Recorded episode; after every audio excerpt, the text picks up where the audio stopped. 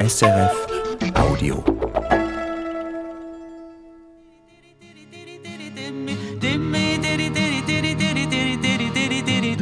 Ora che non ti tocchi non ti ora che non ti tocchi non ti ora che non ti tocchi non amada, ora che non ti tocchi non ti ora che non ti tocchi non ti ora che non ti tocchi non ti sora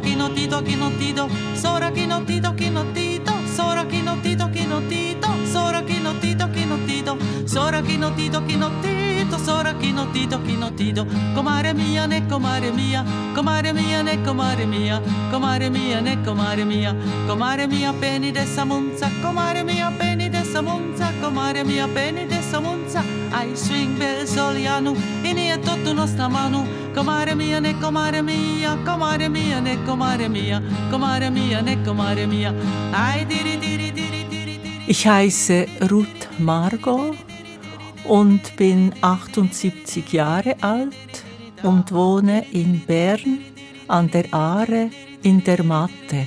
Und ich bin pensioniert, ja schon lange, aber ich mache immer noch Musik, ich bin Sängerin.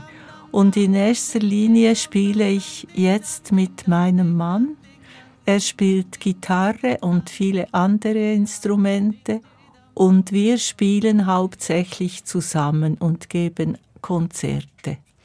Ja, und das ist Musik für einen Gast. Mein Name ist Eva Oertle. Ja, Ruth Margot, ich habe Sie, wie gesagt, mit Musik vorgestellt, denn die hat eine wichtige Bedeutung in Ihrem Leben gehabt. Das Singen, darüber werden wir uns unterhalten.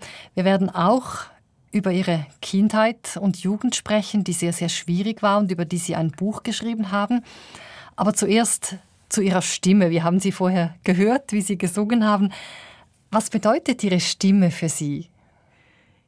Meine Stimme ist mir unheimlich wichtig. Wenn ich singen kann, dann ist es mir wohl.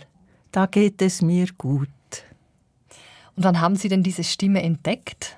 Schon früh als Kind habe ich gemerkt, dass ich eigentlich immer sehr gerne singe. Und äh, es war ja so, dass ich von der Heilsarmee eine Gitarre bekommen habe und sie haben mir ein paar Akkorde gelernt und ich konnte diese Akkorde auf der Gitarre spielen und dazu singen. Und dann war es so, meine Mutter war nicht so ja interessiert an der Frömmigkeit der Heilsarmee so war ich das natürlich auch nicht. Und ich habe in erster Linie einfach in Kauterwelsch gesungen, was mir so einfiel. Das tönt ja sogar ein ganz kleines bisschen wie dieses Stück, was wir da am Anfang gehört haben, dieses Dil, Dil, Dil, Haben Sie dann so ungefähr gesungen? Oder wie muss man sich das vorstellen? no manusa da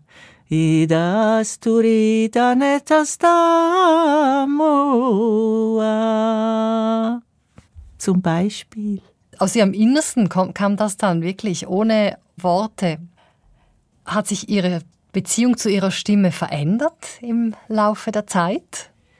Ja, sie ist natürlich sicherer geworden. Je mehr man eben auch vor Leuten spielt, das gibt, gibt Kraft. Und äh, jetzt bin ich auch glücklich, dass ich in meinem Alter immer noch singen kann. Das ist toll. Wann haben Sie denn die Musik entdeckt für sich? Weil Sie sind in armen Verhältnissen aufgewachsen. Sie hatten nicht von Anfang an ein Radio? Nein, nein, nein, nein, nein. Ich habe einfach aus mir heraus gesungen, was mir in den Sinn kam.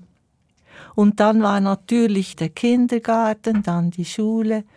Und da singt man ja auch. Und das sind dann Lieder, die ich eigentlich auch gerne gesungen habe.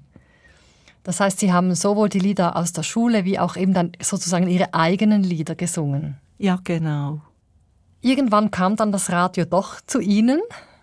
Erinnern Sie sich an den Moment, wo Sie zum ersten Mal, das, wo Sie ein Radio hatten zu Hause? Ja, das war ein Glücksmoment. Das war wirklich eine große Freude, weil wir haben ja schon von anderen gehört, dass sie einen Radio hatten. Und jetzt hatten wir selber auch einen. Das war wirklich unerhört. Was haben Sie da gehört dann? Uli der Knecht oder Uli der Pächter, diese Hörspiele von Gotthelf, die haben wir natürlich sehr gerne gehört. Aber ich war nicht so Freund von der Ländlermusik. Es kamen eben da eher die Schlager, die deutschen Schlager, die ja noch jung waren, und so habe ich die dann vom Radio gelernt. Ihr erster Musikwunsch, das ist ein Stück, was Sie am Radio kennengelernt haben, das Sie als Mädchen dann auch selbst gesungen haben. Ich bin ein Mädchen von Piräus. Die Melina Mercury hat wirklich eine sehr schöne Stimme und die hat mich sehr berührt.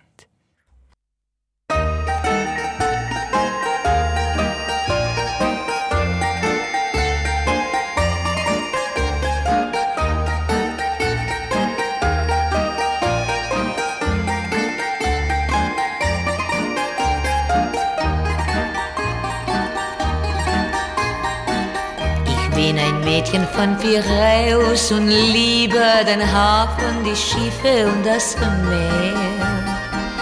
Ich lieb das Lachen der Matrosen und Küsse, die schmecken nach See, nach Salz und Tee. Es lockt der Zauber von Piräus, drum steh ich Abend für Abend hier am und warte auf die fremden Schiffe aus Hongkong aus Java, aus Chile und Shanghai. Ein Schiff wird kommen und das bringt mir den einen, den ich so liebe wie keinen und der mich glücklich macht. Ein Schiff wird kommen und meinen Traum erfüllen und meine Sehnsucht stillen, die Sehnsucht mancher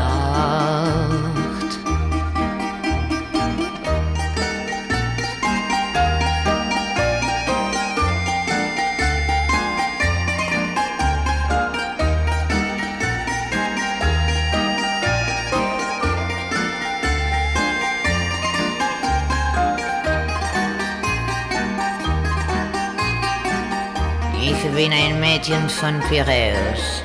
Und wenn eines Tages mein Herz sich mal verliert, dann muss es einer sein von Hafen. Nur so einen Burschen wünsch ich fürs Leben mir. Und später stehen meine Kinder dann Abend für Abend, genau wie ich am Kai warten auf die fremden Schiffe aus Hongkong, aus Java, aus Chile und Shanghai. Ein Schiff wird kommen und das bringt mir den einen, den ich so liebe wie keinen und der mich glücklicher macht. Ein Schiff wird kommen und meine Traum erfüllen und meine Sehnsucht stillen, die Sehnsucht meiner Nacht.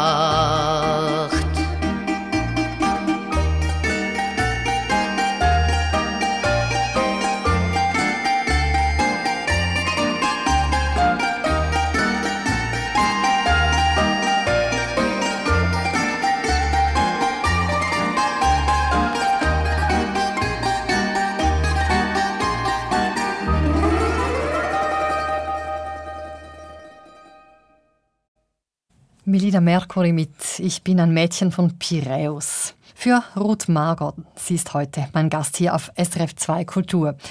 Ja, kam in diesem Lied auch ein bisschen die Sehnsucht zum Ausdruck nach Freiheit, weg aus dem engen Emmental, aus den ärmlichen Verhältnissen weit weg ans Meer. Haben Sie vom Meer geträumt manchmal, Ruth Margot? Ja, eigentlich nicht so. Eigentlich nicht so. Es war vielmehr diese Stimme, die mir einfach sehr gefallen hat. Aber Sie haben sich nicht weggeträumt ans Meer irgendwo? Noch nicht. Noch nicht. Sie hatten eine sehr schwierige Kindheit und Jugend. Sie beschreiben das in Ihrem Buch. Sie haben ein Buch über Ihre Kindheit und Jugend geschrieben. Sie sind als uneheliches Kind zur Welt gekommen. Ihr Vater war ein italienischer Partisane, der zurück nach Italien ging und ihre Mutter nicht unterstützte. Und die Familie ihrer Mutter, die wollte, dass sie das Baby nicht behält. Sie hat sie aber behalten, hat ihnen aber immer irgendwo den Vorwurf gemacht, dass sie ihretwegen ein schwieriges Schicksal hatte. Wie war das für Sie als Kind, ständig diesem direkten oder auch indirekten Vorwurf ausgeliefert zu sein? Es machte mir eigentlich schon Angst, weil ich wusste nicht, zu wem ich eigentlich gehöre. Oder ich wusste, da ist der, der Stiefvater und da sind meine beiden Halbgeschwister und ich war einfach immer so außenstehend, wie wenn ich nicht richtig dazugehört hätte. Es war schon schwierig, das manchmal auszuhalten, und da hat mir natürlich immer mein Gesang geholfen. Auch Ihr Stiefvater, der war ein sehr schwieriger Mann. Er hat ja als Melker gearbeitet und er war Alkoholiker und ich glaube, sie mussten irgendwie siebenmal mussten sie umziehen, weil er seine Arbeit immer wieder verlor, da er immer wieder abstürzte und dann mehrere Tage nicht nach Hause kam. Wie war das für Sie, da immer wieder umziehen zu müssen? Es war so, dass wir bei einem Bauern angestellt waren, mein Stiefvater eben als, als Melker, und weil er zu viel trank und plötzlich die Arbeit fallen ließ, ein paar Tage verschwand und meine arme Mutter musste am Morgen früh den Bauern wecken und ihm sagen, dass er die Kühe selber melken muss, weil ihr Mann eben nicht nach Hause gekommen ist. Und das sind meistens so drei, vier Tage, da ist er einfach verschwunden und kam nicht mehr zur Arbeit. Das konnten sich natürlich diese Bauern nicht leisten und so mussten wir nach einem oder zwei Jahren das Bauernhaus wieder verlassen und eine neue Stelle suchen. Aber das hieß für Sie auch dann wieder in eine neue Schule zu gehen zum Beispiel? Ja, das war natürlich immer der Fall und das, ja, man möchte als Kind, dass es alles beim Alten bleibt oder man schön in das gleiche Schulhaus kann. Aber was war da mir anderes übrig, als mich diesen Situationen anzupassen? Und in diesen Tagen, wo Ihr Stiefvater dann nicht da war, was, das war wahrscheinlich eine sehr schwierige Zeit jeweils. Das war sehr schwierig für uns. Wir waren meistens ganz still und sagten nichts und machten einfach, was wir tun mussten und warteten und warteten und waren froh, wenn er wieder nach Hause kam. Wie war das denn mit Ihren Geschwistern? Sie haben gesagt, Sie haben eben zwei Halbgeschwister. Haben Sie dann da zusammen an einem Strick gezogen? Gab es da eine Art Solidarität untereinander oder hat da jedes für sich allein gelitten? Also es war eigentlich schon jedes für sich allein, das durchgestanden. Das war einfach rein gefühlsmäßig. Wir haben da nicht viel darüber gesprochen. Es war einfach die Angst, ja, wann kommt, kommt er wieder nach Hause und wie lange können wir da noch bleiben? Oder wenn sich diese Trinktouren wiederholten, mussten wir ja wieder zügeln. Sie sind ja manchmal auch wirklich fast verzweifelt. Sie haben in Ihrem Buch einen Moment beschrieben, wo Sie sich als junges Mädchen einfach eine Woche lang ins Bett gelegt haben und nichts mehr gegessen haben und, und verhungern wollten. Das war ja wirklich ein, ein Hilfeschrei. Wie, wie haben Ihre Eltern denn darauf reagiert? Ja, ich habe da nicht viel gemerkt. Also meine Mutter, die wollte mir immer das Essen geben und ich sagte einfach, ich will jetzt nichts essen. Und dann hat sie mich halt liegen gelassen. Also sie hat da nicht äh, etwas Spezielles getan. Also hat nicht auf Ihren Hilferuf reagiert? Nein. Und sonst jemand in der Schule oder Freunde? Ich habe ja auch nie etwas von zu Hause erzählt. Ich habe mich da eigentlich immer geschämt, wegen unserem Zuhause. Und so habe ich das einfach alles für mich behalten. Welches Verhältnis hatten, denn, hatten Sie denn zu Ihrer Mutter eben? Also Ihre Mutter hat Ihnen quasi immer so ein bisschen diesen indirekten Vorwurf gemacht. Aber wie, wie war das Verhältnis zu ihr? Also ich habe sie immer sehr, sehr geliebt und hatte auch großes, großes Mitleid mit ihr, was sie da durchstehen muss. Und es ist mir immer klarer geworden, dass diese Heirat mit diesem Mann, der alkoholkrank war, das war eine Verzweiflungstat. Ein uneheliches Kind, das war in, in diesen Jahren noch sehr schwierig, oder wann man, je nachdem wurden Frauen geächtet. Und sie hatte keine Hilfe von ihrer Familie und auch nicht von den, von den Behörden. Und eigentlich hätte sie mich ja weggeben sollen zur Adoption. Und das hätte auch gerne ihre Mutter gehabt. Sie wollte gar nicht, dass, dass das Kind eben bei ihrer Tochter bleibt. Sie sagen, Sie hatten Mitleid mit ihr, Sie haben auch Verständnis gehabt, aber war da manchmal auch Wut? Also ich, in Ihrem Buch haben Sie beschrieben, wie Sie, Sie haben ja eine Zeit lang als Babysitterin gearbeitet und haben da dann jeweils fünf Franken bekommen, die Sie in Ihre Sparbüchse getan haben und dann hat Ihre Mutter die Sparbüchse aufgemacht und das Geld herausgenommen. Das war, als ich einen Nachmittag bei einem Arzt im Haus geputzt habe. Da bekam ich immer am Mittwochenabend einen Fünflieber. Und ich hatte so eine Metallkasse von der Bank, die nur die Bank öffnen konnte, ich nicht.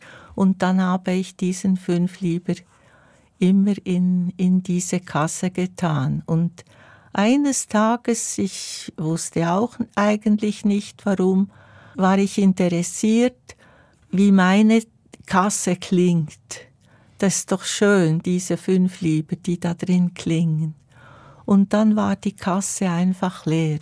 Und die Öffnung, der Spalt, also wo man das, das Geld hineinwarf, war ganz zerkratzt. Und ich, ich wusste, meine Mutter hat hier wohl stundenlang versucht, dieses Geld herauszufischen.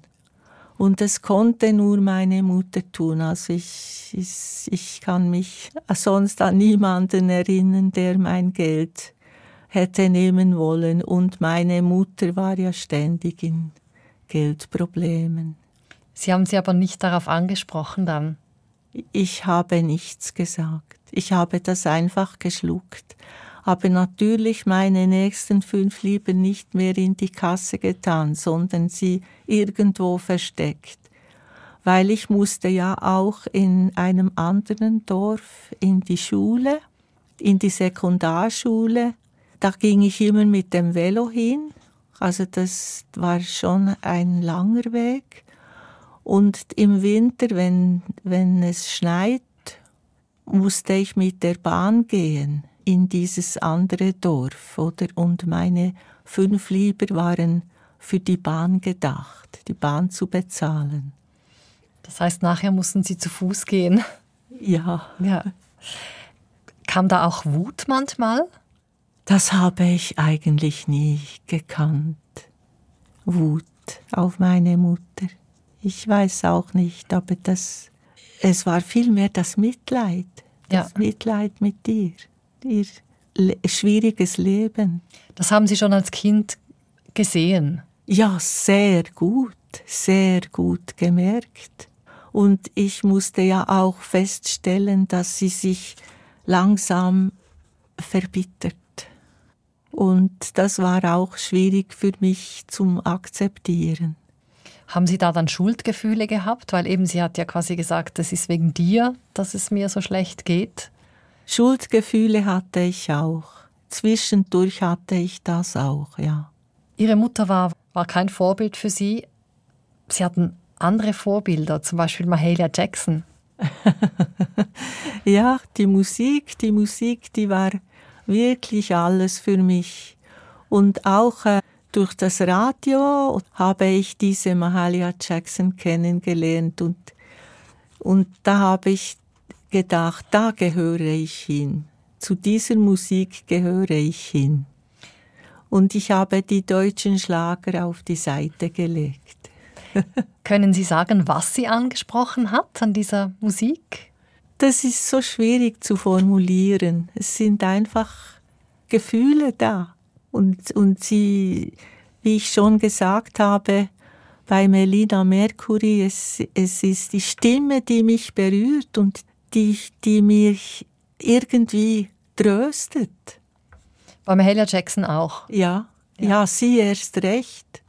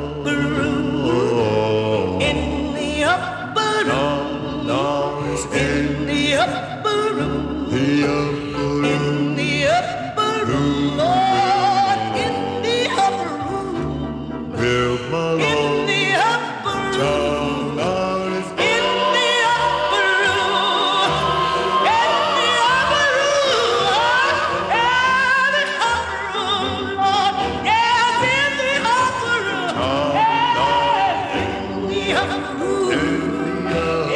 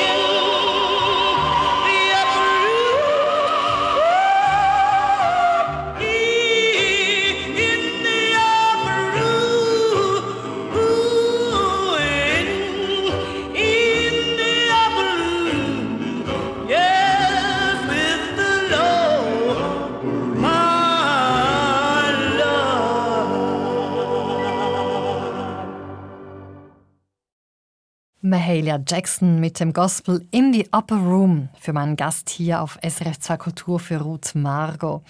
Was geht Ihnen durch den Kopf, wenn Sie diese Musik hören, Ruth Margot? Ja, das schudert mir gäng noch ein Und äh, es ist natürlich sehr äh, gefühlslastig.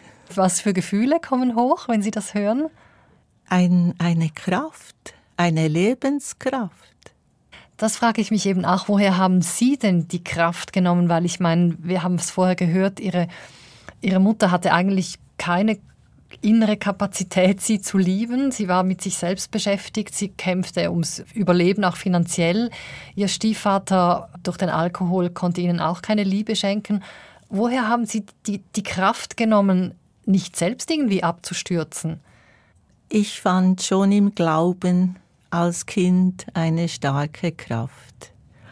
Und dazu kommt, dass ich immer wusste, einmal werde ich erwachsen sein und da kann ich weg und da kann ich mein Leben beginnen. Dann kann ich das machen, was ich jetzt immer so zurückstecken muss. Freunde haben, Musik machen, einen guten Beruf haben, Geld haben, das war so in meinem Hinterkopf und das hat mich auch, hat mir auch immer geholfen. Dieser Glaube daran, dass es besser werden kann. Ja, genau. Ja, die Musik hat da sicher auch noch eine wichtige Rolle gespielt, dass Sie, dass Sie diesen Mut hatten. Sie haben ja eine Zeit lang Gesangsunterricht gehabt und Sie haben auch bei einem Gesangswettbewerb mitgemacht und Sie haben ihn sogar gewonnen. Auf der Bühne stehen, mit, mit wie viel Lust war das damals verbunden und vielleicht auch mit wie viel Angst? Also ich kannte einfach keine Angst. Für mich war immer klar, schon als Kind, im Gesang, da kann ich machen, wie ich, wie ich es will und was ich will. Da konnte mir niemand dreinreden. Das heißt, da hatten Sie auch ein Selbstvertrauen? Ja, sehr. Sie hätten dann sogar einen Plattenvertrag bekommen. Ich glaube, Sie waren damals 17? Ja, 17. Und es hieß, Sie wären die neue Marlene Dietrich. Hat Ihnen das geschmeichelt? Nein, das, das wollte ich eigentlich nicht. Ich wollte nicht eine andere nachmachen. Das gefiel mir einfach überhaupt nicht. Ich wollte selber herausfinden, was genau zu mir passt und, und wer mich beeinflusst und wer eben nicht. Das heißt, Sie haben diesen Plattenvertrag abgelehnt. Sie hätten eben einen Plattenvertrag bekommen. Warum haben Sie Nein gesagt? Es war für mich einfach zu viel. Oder ich war in der Lehre als kaufmännische Angestellte und ich wollte diese Lehre zuerst fertig machen und dann weiterschauen. Und so kam dieser Plattenvertrag von der Pepsi-Cola-Firma ein bisschen zu früh. Haben Sie es dann nachher bereut, dass Sie es nicht gemacht haben? Nein, eigentlich nicht. Es gab ja viel Schwieriges in Ihrer Kindheit und Jugend. Eben, also Sie hatten ja auch kein Geld, Sie konnten sich nichts leisten. Was sind denn so die schönen Erinnerungen an Ihre Kindheit und Jugend? Gibt es da Dinge, wo Sie sagen, daran erinnere ich mich gerne? Ja, zum Teil halt schon an die Tiere. Ich war einfach immer gerne bei den Tieren. Oder als wir in Eriswil wohnten, da hatten wir Ziegen. Und da musste ich die Ziegen hüten. Und das habe ich immer sehr, sehr gerne gemacht. War immer sehr gerne mit den Ziegen zusammen. Oder dann mit unserer Betle, mit dem Hund. Das war für mich einfach eine Wonne, mit ihnen zu sein. Das heißt, die, diese Tiere haben Ihnen dann auch ein bisschen die Geborgenheit gegeben, die Ihnen von den Menschen her gefehlt hat? Ja, das kann man wohl sagen. Sie haben jetzt diesen Hund erwähnt, aber der wurde Ihnen dann irgendwann auch weggenommen, oder? Ja, als wir von Eriswil wegzügelten, konnten wir keinen Hund mitnehmen. Und wir mussten den Hund weggeben. Und der Stiefvater hat ihn beseitigt oder verschenkt oder was weiß ich. Jedenfalls hat er einfach nur gesagt, es gehe dem Hund gut. Wenn er weg ist, gehe es dem Hund gut. Und das hat mich schon, das hat mich wirklich lange beschäftigt. Ich habe immer überlegt, was ist mit dieser Betle passiert. Aber ich habe einfach geschwiegen, halt vielfach geschwiegen. Die Tiere waren Ihre Freunde. Hatten Sie auch Menschenfreunde? Hatten Sie Freundinnen? Also da war eine Nachbarin, die äh, hatte ich eigentlich schon, schon sehr gern. Aber viele, viele waren das nicht. Nicht viele. Sie haben ja auch gesagt, Sie haben sich ein bisschen geschämt für das Zuhause. Das heißt, Sie konnten, haben auch niemanden nach Hause mitgenommen dann? Ja, das habe ich mich nicht getraut. Ich habe mich einfach wirklich geschämt, weil es bei uns so sehr einfach war. Wie muss man sich denn das vorstellen, wie Sie gelebt haben? Ja, also wir hatten bei den Bauern einfach eine Wohnung, eine, eine Küche und meistens das WC draußen, Blumsko. Und äh, ich habe immer mit meiner Halbschwester im Bett geschlafen. Ich hatte kein eigenes Bett, lange, lange nicht. Und da war es nie warm. Man konnte das auch nicht heizen. Es war einfach alles, ja, immer sehr primitiv. Das heißt, Sie hatten auch keine Privatsphäre zu Hause dann, wenn Sie kein eigenes Zimmer hatten, so als, als heranwachsende Jugendliche? Nein, das hatte ich, das hatte ich gar nicht. Ja. Ihr nächster Musikwunsch, das ist Nina Simone mit Nobody Knows You When You're Down and Out. Das ist ja auch ein bisschen vielleicht eine Erfahrung, die Sie gemacht haben, oder? Ja, das könnte, das könnte ich wohl sagen. Und die Nina Simon hat mich halt sowieso sehr interessiert, weil sie war ja eine Schwarze. Und das sind jetzt ja viel, auch viele Jahre her und sie spielte, also ihre Mutter war Predigerin. Und die Nina, die hat in der Kirche auf dem Klavier gespielt, wenn die, wenn die Mutter ihre Predigt hatte.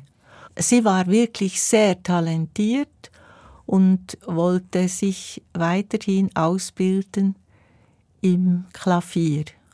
Und weil sie schwarz war, konnte sie nicht, nicht ans Konservatorium gehen. Und sie hat dann, als sie älter war, versucht, in Bars zu spielen. Einfach Klavier. Und dann hat man ihr gesagt in den Bars, ja, da wird, da wird nicht nur gespielt, da wird auch gesungen. Und dann hat sich die Nina eingeschlossen und hat geübt, Songs geübt, bis sie sich selber auf dem Klavier begleiten konnte und ging dann mit diesem neuen Repertoire in die Bars und hatte ja einen riesen Erfolg mit ihrer Stimme, ja, also weit über die Grenzen hinaus.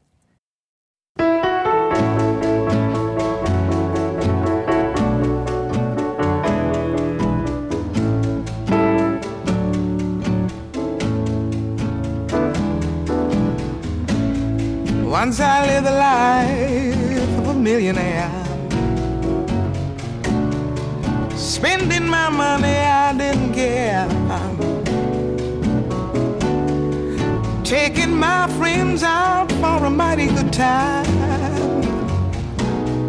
Buying bootleg liquor, champagne, and wine. But then I began to fall so low. Couldn't find no friends, had no place to go. If I ever get my hands on a dollar again, I'm gonna hold on to it till the eagle grins. Nobody wants you when you're down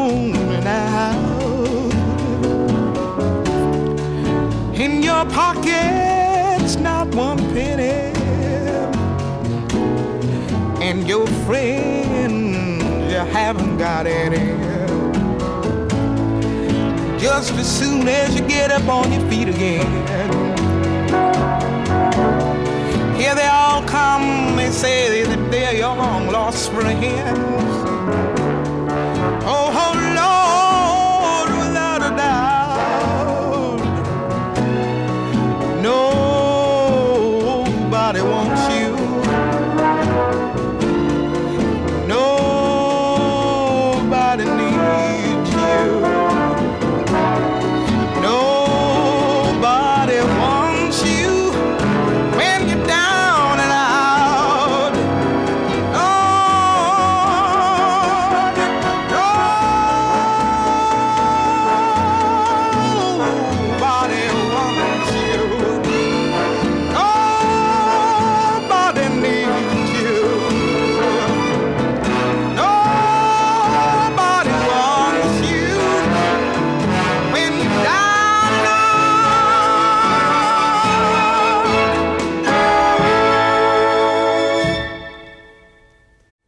Nobody Knows You When You're Down and Out mit Nina Simone hier in Musik für einen Gast. Ja, Nina Simone, sie war eine Frauenfigur, die Widerstand verkörpert. Sie musste sich durchsetzen, hat sich auch behauptet. War das auch eine Identifikationsfigur für Sie? Also war sie ein Vorbild für Sie?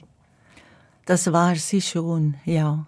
Einfach ihren Mut, den sie hatte oder wie sie da auch politisch gewirkt hat. Hatten Sie denn auch so eine kämpferische Seite in sich? Sie haben vorher erzählt, dass Sie als Kind und Jugendliche zu Hause eigentlich immer geschwiegen haben und geschluckt haben. Aber gab es auch so diesen inneren Widerstand? Der kam eigentlich erst später. Hatte ich das, das war die Zeit, als ich wirklich anfing, den Mut zu haben, zu mir selbst zu stehen und aus mir heraus zu leben, was stimmt. Wann war das? Also wie alt waren Sie da ungefähr? Erinnern Sie sich?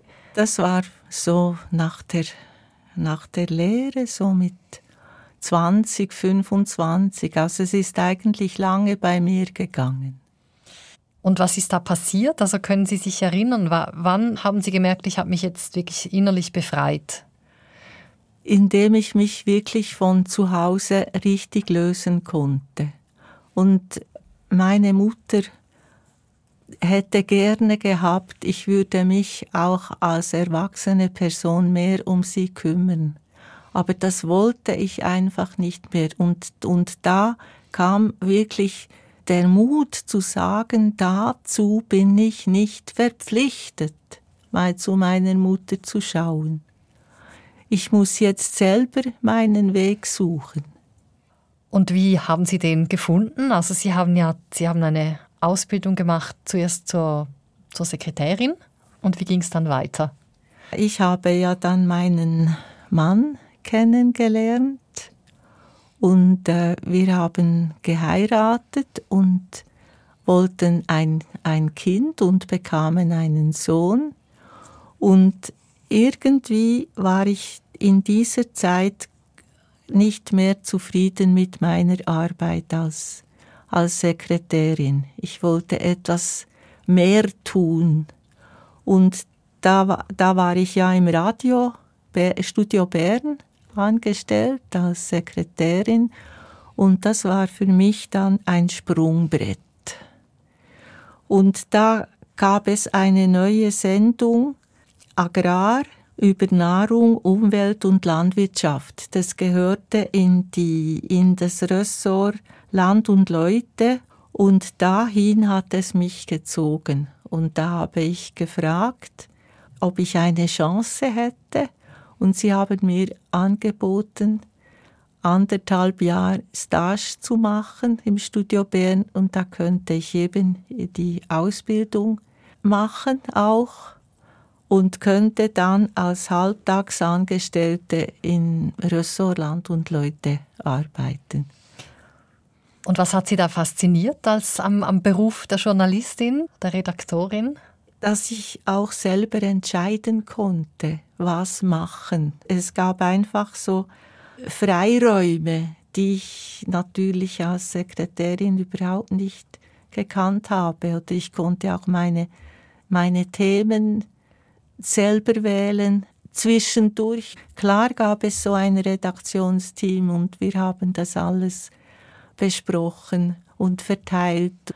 Aber ich hatte einfach das Gefühl, da kann man etwas bewirken.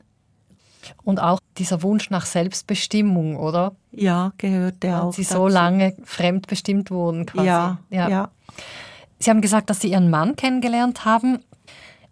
Ich kann mir das vorstellen, dass es nicht ganz einfach war. Sie hatten einen Vater, den Sie nicht, nicht gekannt haben, den Sie vielleicht so ein bisschen verklärt haben.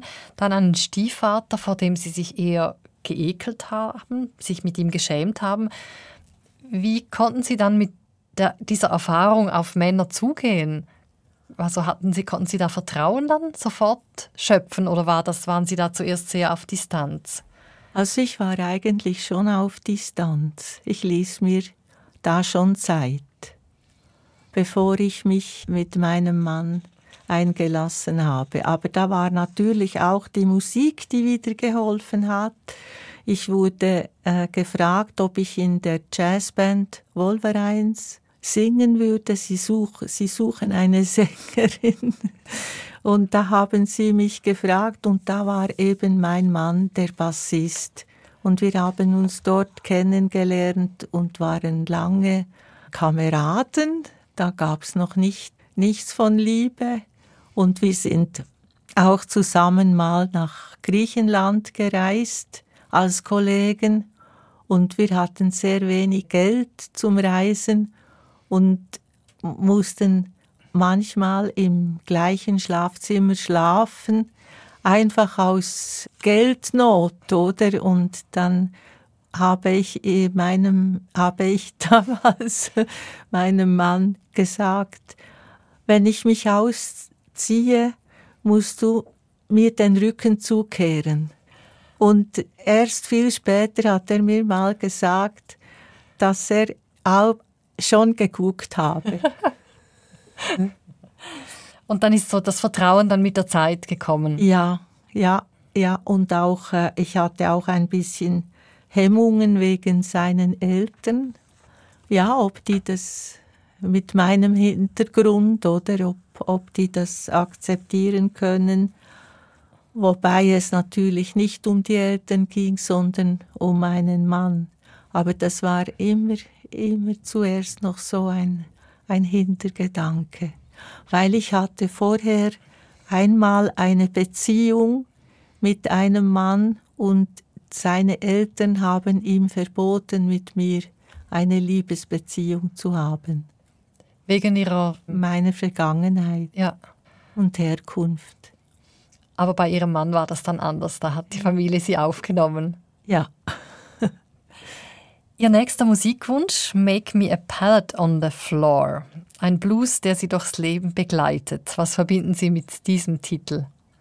Das ist einer der ersten Blues, die ich gelernt habe, und zwar von dem Berner Blueser Kleusu Friedli. Ich weiß nicht, ob man ihn noch kennt, der ist jetzt schon lange gestorben und äh, er hat mich diesen Blues gelernt und auch oft mit mir gespielt. Make me a pallet on the floor. Und da würde ich, wenn man das, ja, es ist immer schwierig, das so zu übersetzen, aber äh, ich würde jetzt sagen, äh, leg mir einen Strohsack auf den Boden, damit ich auch noch irgendwo schlafen kann, wenn deine Frau zu dir zurückkommt.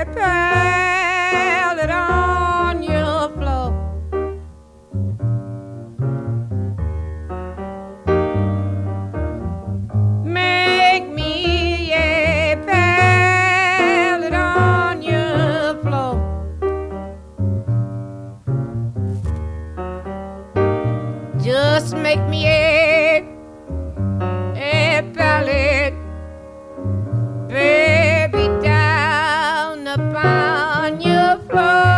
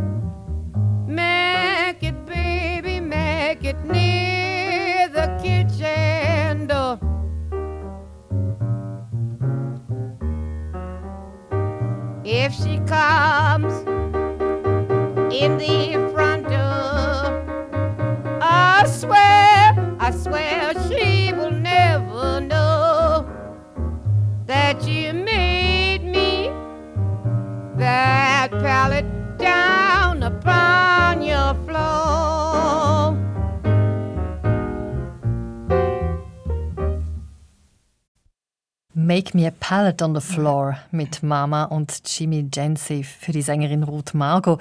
Sie ist heute mein Gast hier auf SRF 2 Kultur. Ruth Margot, Sie sind mit Ihrem Stiefvater aufgewachsen. Ihren richtigen Vater haben Sie nie kennengelernt. Er war Italiener, Sarde, das wussten Sie, aber er war lange Jahre als verklärte Wunschfigur in Ihren Gedanken und Wünschen präsent. Wie haben Sie ihn sich vorgestellt? Ja, ich hatte da eigentlich gar keine Vorstellung. Ich war ganz offen, ich, ich habe überlegt, das kann so oder so oder so sein. Einfach, was ich nie, nie gedacht hätte oder mir vorstellen können, dass er eben schon gestorben ist, als ich ihn suchte.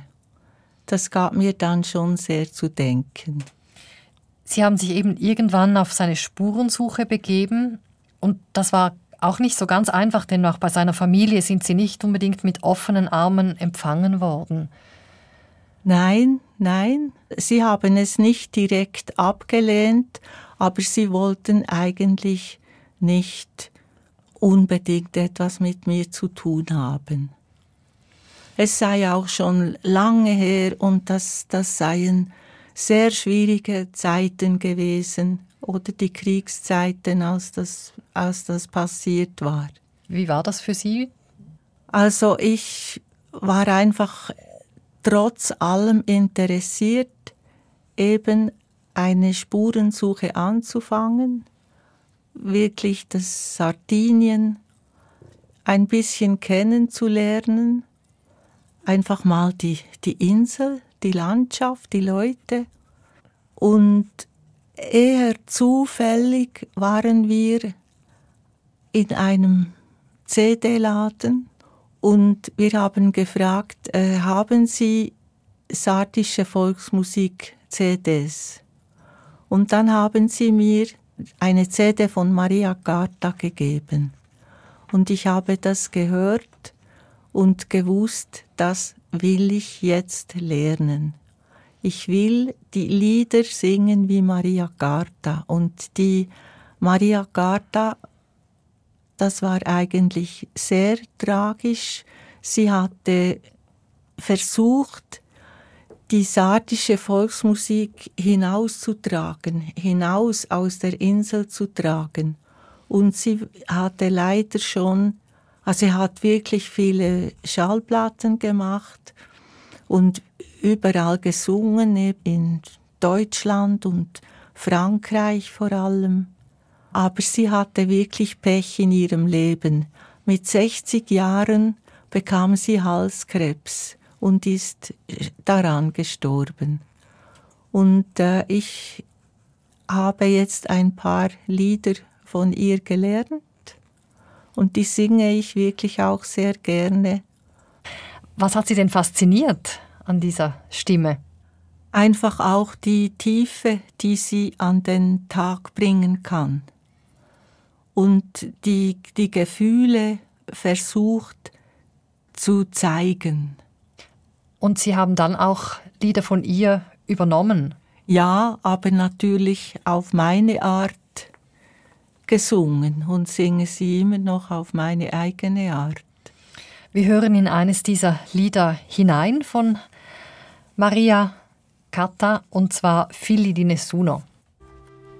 Noi siamo nati chissà quando, chissà dove, allevati dalla pubblica carità, senza madre, senza padre, senza nome. Noi viviamo come uccelli in libertà. Figli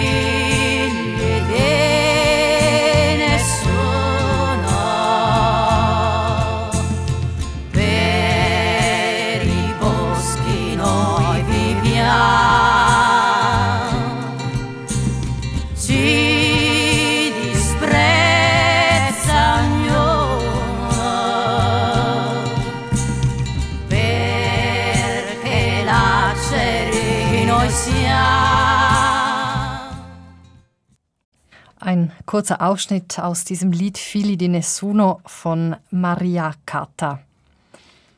Sie haben eben diese sardischen Gesänge für sich entdeckt. Hätten Sie sich denn vorstellen können, auf Sardinien zu leben? Früher vielleicht schon, aber äh, eigentlich als, als ich mit meinem Mann anfing, Spuren zu suchen und die Musik zu entdecken, da fand ich mich eigentlich schon ein bisschen zu alt, Um umzuziehen? um zu ziehen. ja. Ja, Aber ja. sprechen Sie Italienisch? Italienisch ja einigermaßen, aber Sardisch nicht. Sardisch kann ich, kann ich singen. Sie haben jetzt die Geschichte Ihrer Kindheit und Jugend aufgeschrieben. Ein autobiografischer Roman ist da entstanden. Brauchte das Überwindung? Ja, große Überwindung, bis ich den Mut hatte, das, das zu machen. Ich war einfach von Zweifeln geplagt und ja, warum das und warum du auch noch? Ja, und man, man muss ja auch wieder in diese Gefühle, die sehr unangenehm waren, wieder hineinsteigen, oder? Wenn man so etwas schreibt. Ja, das bleibt einem nicht erspart. Aber ich muss schon sagen, dass ich eine große Hilfe an meinem Mann hatte. Er, er ließ mich nie in meinen trüben Stimmungen liegen. Er half mir immer wieder, ja, das Leben auch anders zu sehen und anzunehmen. Durch den Schatten singen ist der Titel dieses Buches. Ist Ihre Vergangenheit etwas wie ein Schatten, der Sie überall hin verfolgt? Oder konnten Sie den auch irgendwo stehen lassen?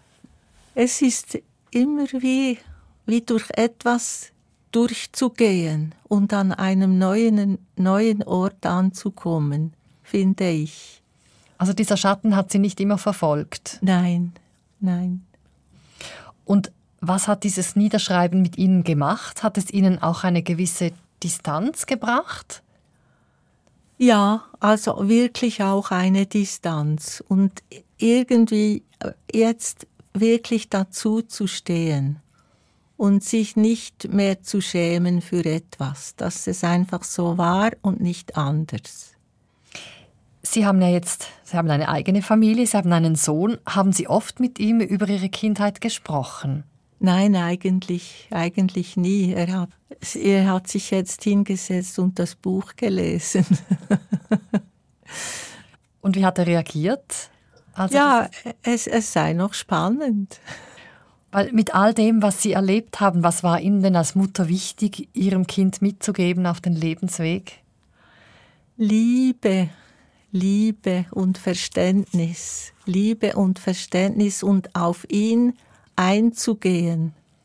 Das war mir wirklich sehr wichtig. Und ihn auch zu unterstützen bei seinen Ideen und versuchen es zu verstehen, warum und wieso er das oder das macht. Ihr letzter Musikwunsch, das letzte Stück, was wir heute spielen, das ist Musik, die Sie aufgenommen haben, zusammen mit Ihrem Mann, Figli di Nessuno. Ihr Sohn ist Figlio di Qualcuno. Sie haben dieses Lied eben auf Ihrer Spurensuche in Sardinien entdeckt. Sie haben es vorher erwähnt. Maria Cata hat Sie dazu inspiriert. Was bedeutet Ihnen dieses Lied?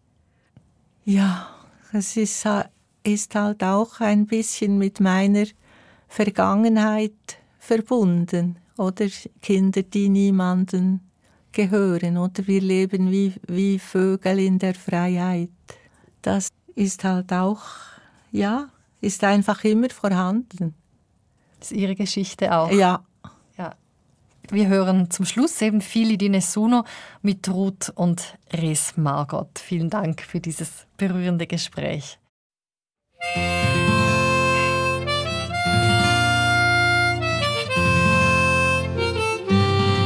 Na na na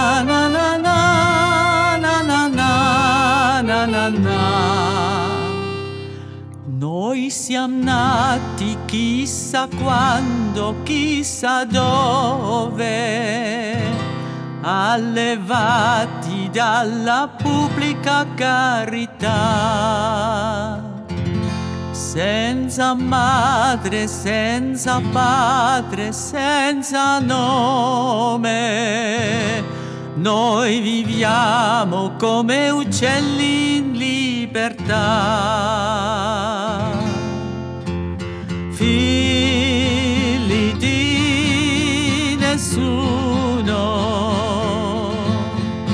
per i boschi noi viviamo.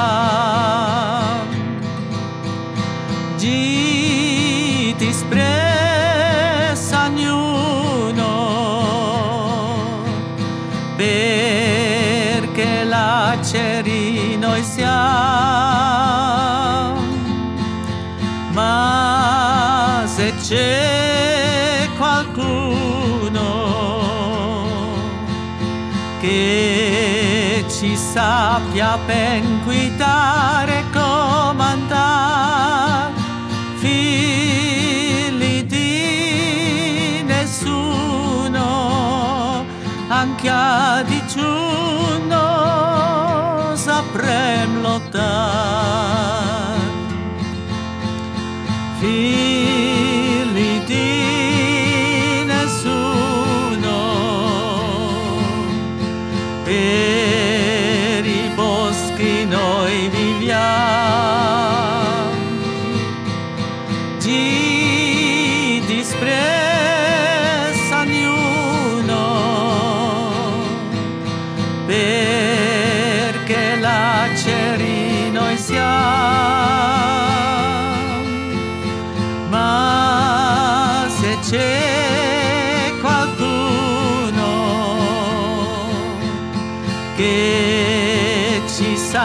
a pé.